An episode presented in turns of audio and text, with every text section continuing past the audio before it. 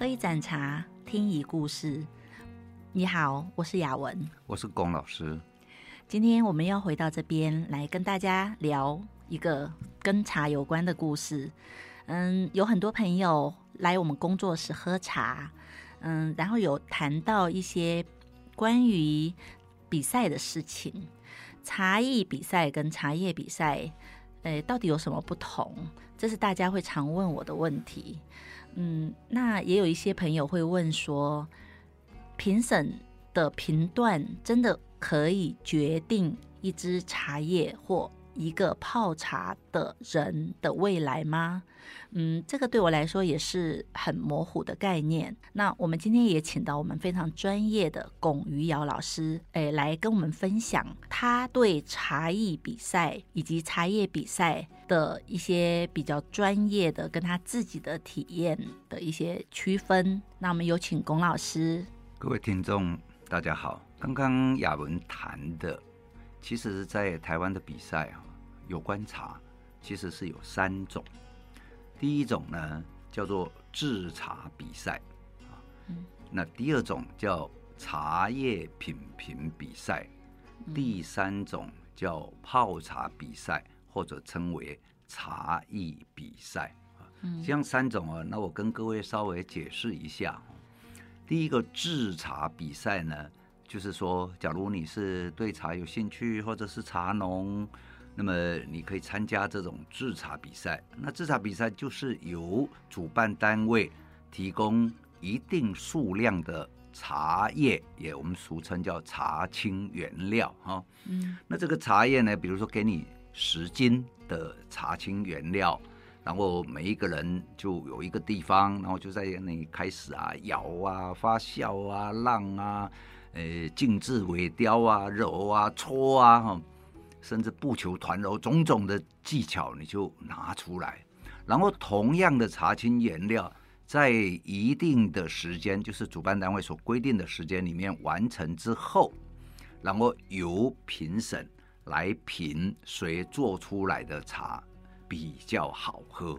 嗯，这个叫做制茶比赛。那么茶农对这个是非常的重视哈。假如说，哎，我是制茶比赛冠军。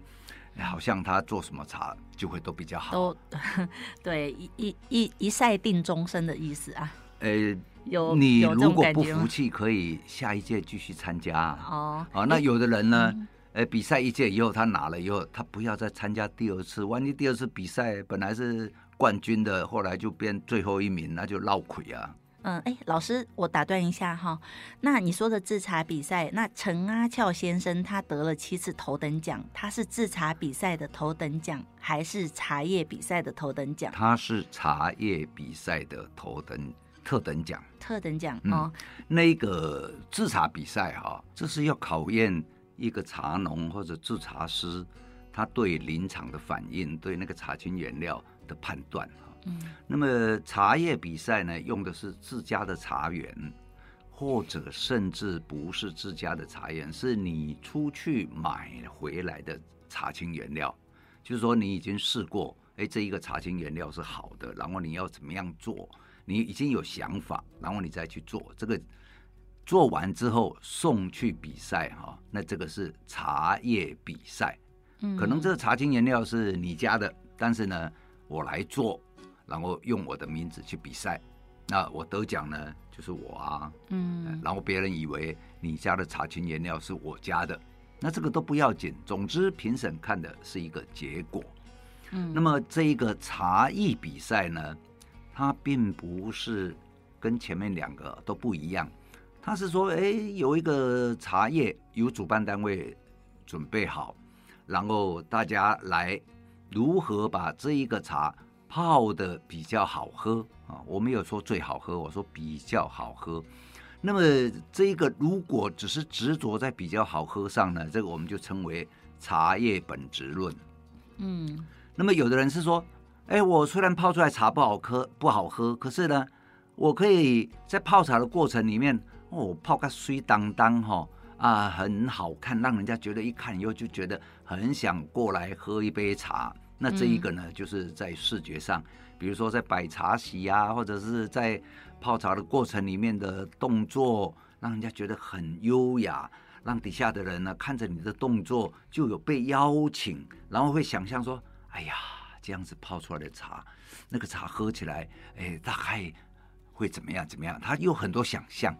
那么这个是呃泡茶比赛哈，那这一种就是比较视觉论的，也就是茶席嗯的部分嗯。嗯，那么在这样子就是说，一个是味觉，一个视觉来讲的话，那么这里面在茶艺界哈就有产生一些分歧点。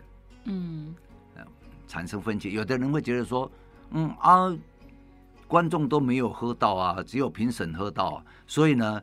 让观众看到你的动作，看到你整个泡茶的流程，就觉得很愉快。这比一杯茶汤重要，所以有的人就会在这一方面下功夫去努力。嗯，那有的呢，就会说，我不管怎么样，我最后那一杯茶汤要呈现出我个人认为它最美妙的点在哪里，然后他就会在茶汤的部分去做呃努力。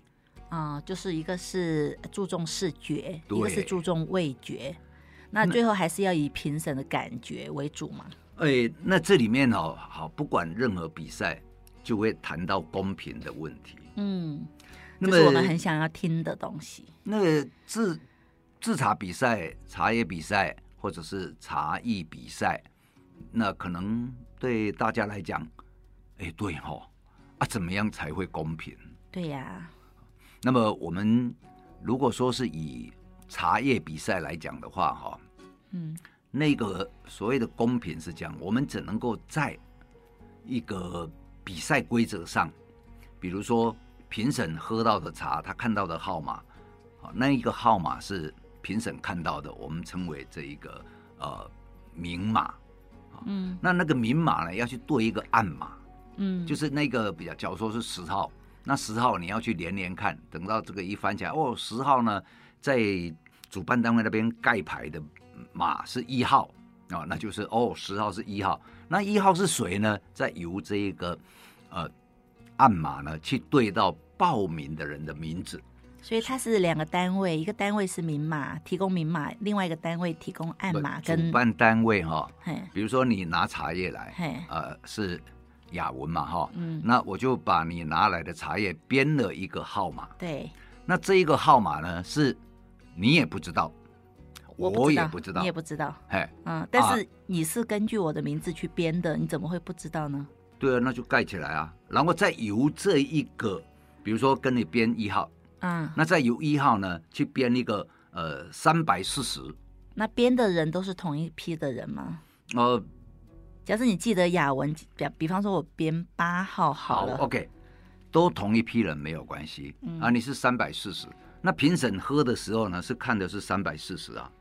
可是你知道哦，评审哦，因为评审不知道哈，你编的了解了解。那评审只看到三百四十，但是他不知道是谁，我也不能跟评审讲说，哎、哦，三百四十哈是雅文，是雅文啊。那雅文跟我是好朋友哦，他有做那个，诶。太初有茶的广播，那诶、欸、要给他好讲，要不然就闹亏啊！一定要，一定要，不能讲、啊。呼吁在这边呼吁一下，评审请一定要给太初有茶好评。那当然，评审就是看，然后呢，那在喝的时候，评审有一定专业的训练哦。他们一次是喝二十杯，这样咻过去，那过去了他们会有一些记号。嗯，就是他会挪动杯子，他觉得哪一杯比较好，会把杯子往上提，嗯，然后呢，哪一杯比较不好，就把杯子往下拉，嗯，然后呢，甚至往上提呢，你看那一个把手的地方是往上翘，还是往后，还是往下拉，还是往左，还是往右，都是评审自己在做记号。好像在对摩斯密码，这个觉得有点难度哎，评审要记忆力很好。哎，对，那这样子哦，一次喝，哇，嗯。六百杯你就搞不清楚了，就晕了。而且有时候呃时间太久的话，其实评审也蛮累的。通常可能就那这样子会不会有闪有措施？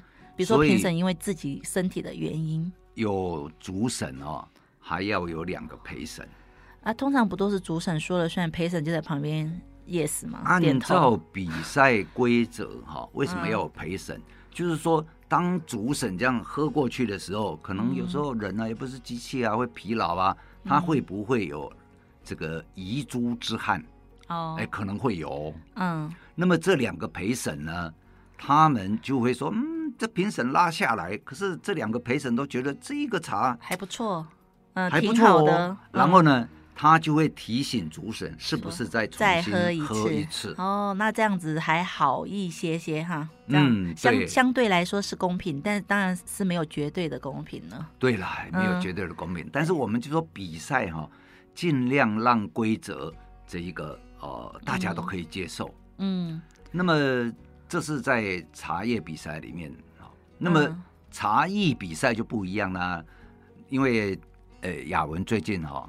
有参加茶艺比赛，对，是的。那茶艺比赛呢？雅文就坐在台上，然后几个评审就坐在台下，然后就看，那就在那里打分数。哎，我们刚刚不是讲什么明码暗码吗？那茶艺比赛就没有暗码，也没有，就没有啊，就直接脸对脸，哎，就脸对脸就看了哈。嗯，那那个压力很大哈。那我们呢，今天就请雅文啊，先来讲讲他当一个参赛者，我们不要讲选手了哈。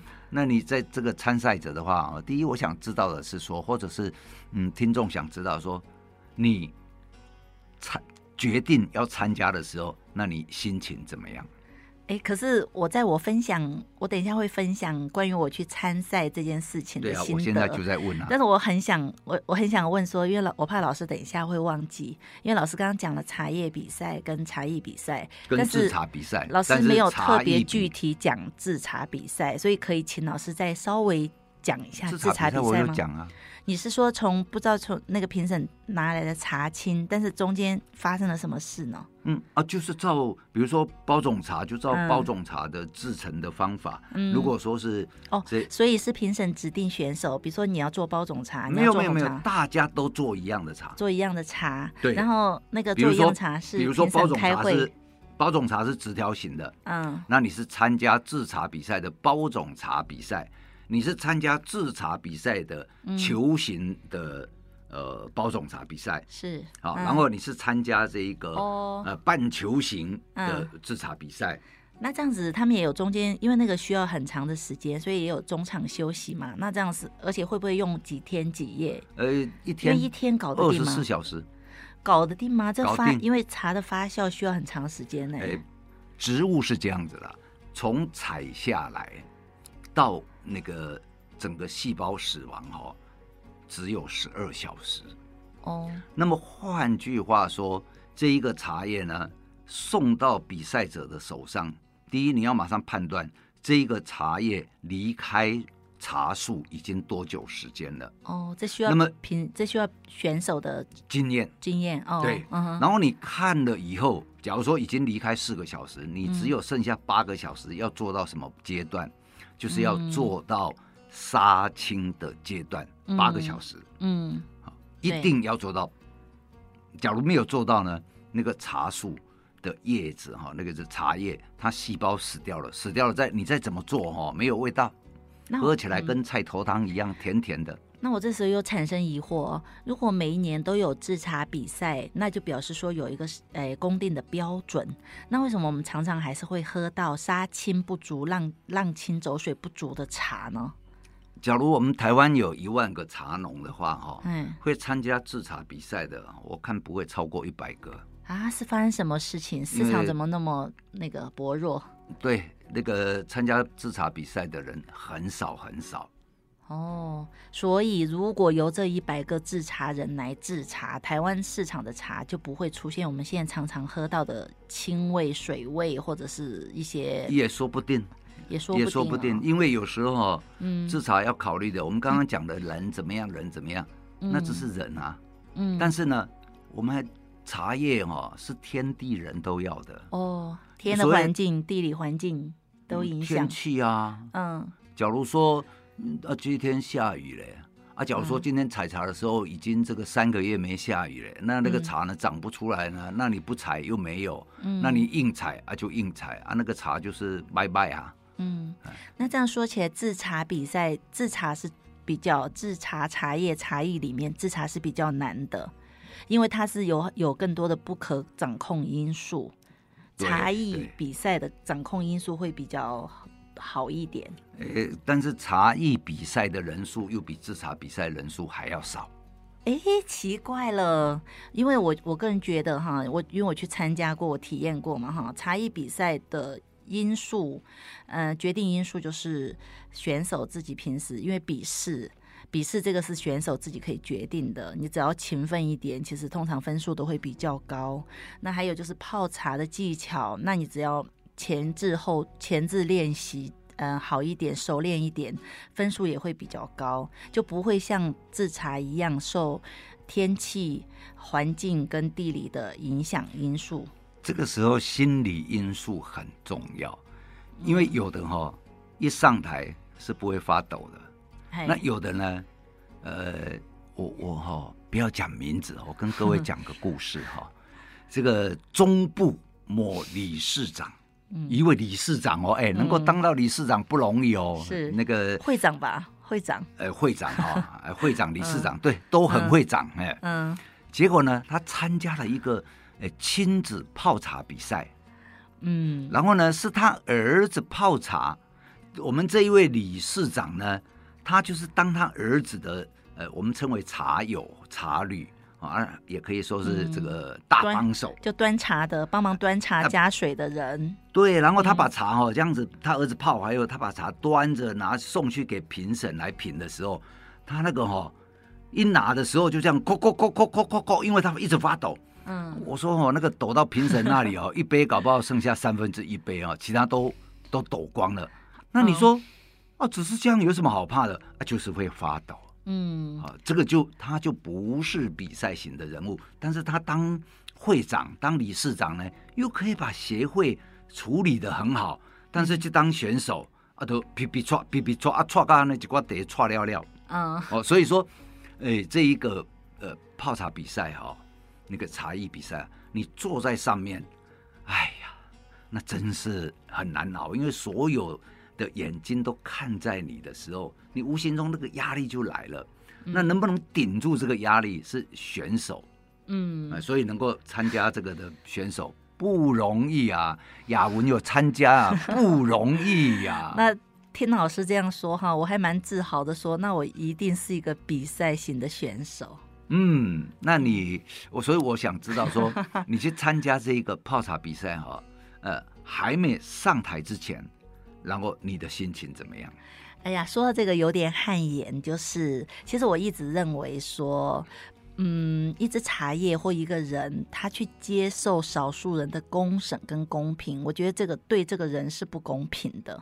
那被人家公开评审，对这个人不公平。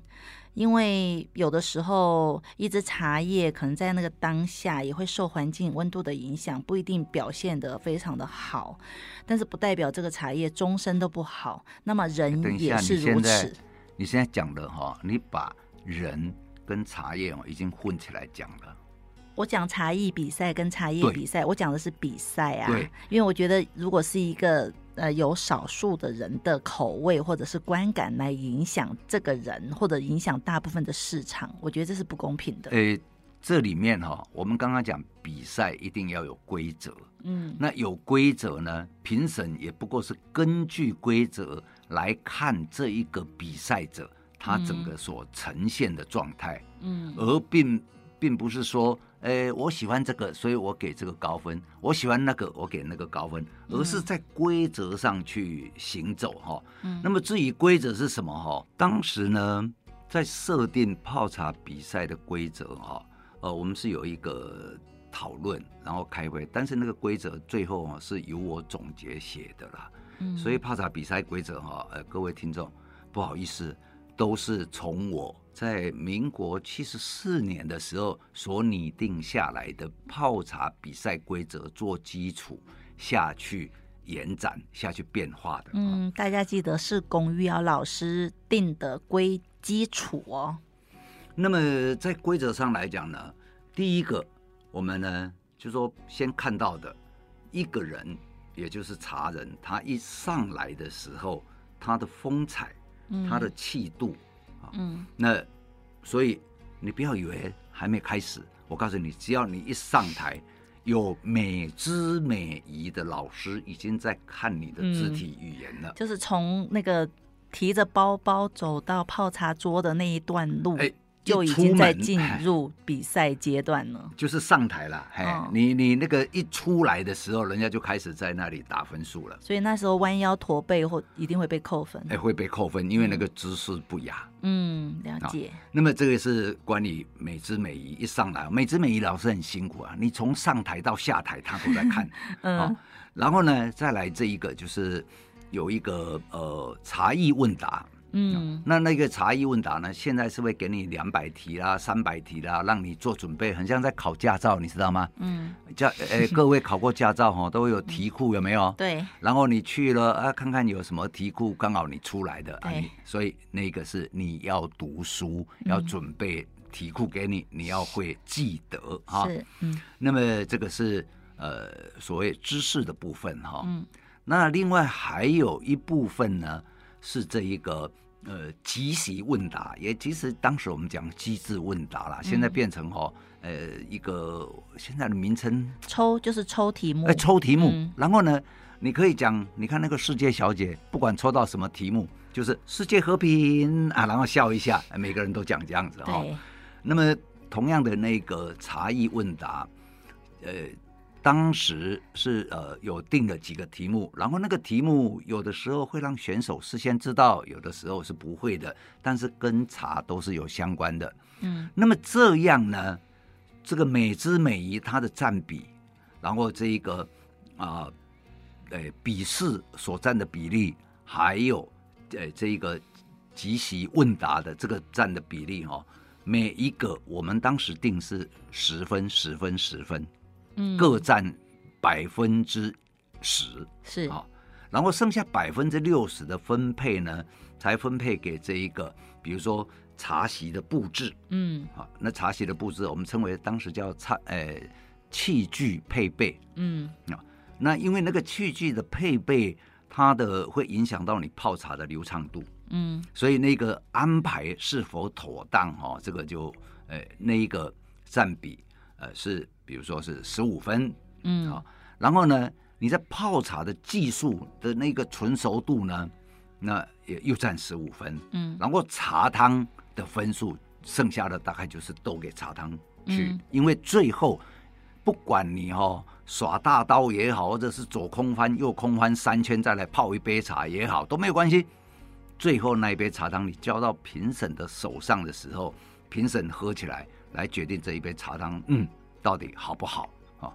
那因为他们比赛的时候，每一个选手用的茶叶都一样，嗯，但是茶量由选手自己决定，嗯，然后泡的冲泡时间甚至水温都由选手自己决定。那最后的茶汤，评审再来评说他有没有把这一泡茶表现出他应有的优点，那这一泡茶的缺点是不是在你的呃？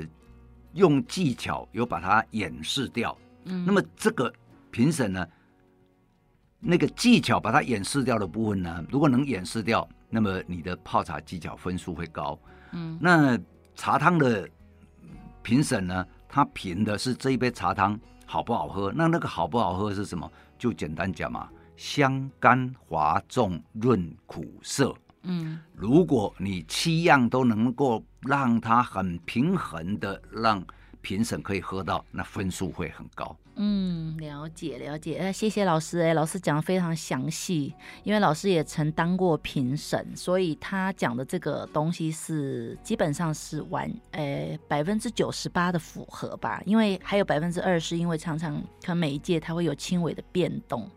那基于时间的关系啊，我们今天就先分享到这里。我们今天分享了茶制茶比赛、茶叶比赛跟茶艺比赛。